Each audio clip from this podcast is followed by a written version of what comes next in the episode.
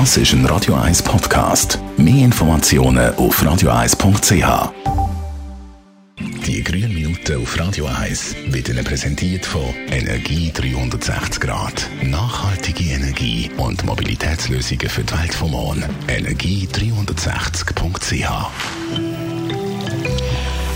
Daniela Friedli von der Umweltarena. Wir trinken alle hoffentlich sehr, sehr viel Wasser jeden Tag. Und da stellt sich natürlich jetzt die Frage, das Trinken aus Glas, Alu oder PET-Flaschen. Was ist aus Umweltsicht das Beste? Ja, das ist eine interessante Frage. Das Bundesamt für Umwelt hat dazu eine Studie gemacht und die Umweltbelastung von PET-Flaschen, Aludosen, Mehrwegglasflaschen und Einwegglasflaschen miteinander verglichen.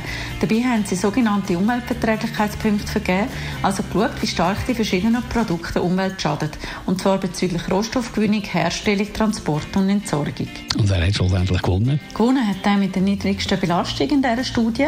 Und das sind gerade zwei dem ersten Platz. Mehrwegglasflaschen und PET-Flaschen haben gleich viele Punkte, gefolgt von der Aludosen. Am wenigsten gut abgeschnitten hat die Einwegglasflaschen. Also sind die PET-Flaschen äh, auch gleich gut wie die Mehrwegglasflaschen? Es ist so, dass im direkten Vergleich die Mehrwegglasflaschen besser abschneiden, vorausgesetzt, dass die Flaschen auch immer wieder verwendet werden. PET-Flaschen benötigen leider einen Rohstoff, der endlich ist, nämlich Erdöl. Zudem landen immer noch viel zu viele PET-Flaschen nicht im Recycling. Generell ist das Littering von Getränkebehältern ein Ärgernis, das unsere Umwelt stark belastet. Besten Dank, Daniela Friedli von der Umweltarena Spreitenbach.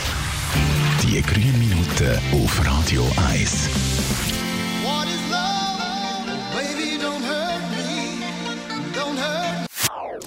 Das ist ein Radio 1 Podcast. Mehr Informationen auf radio1.ch.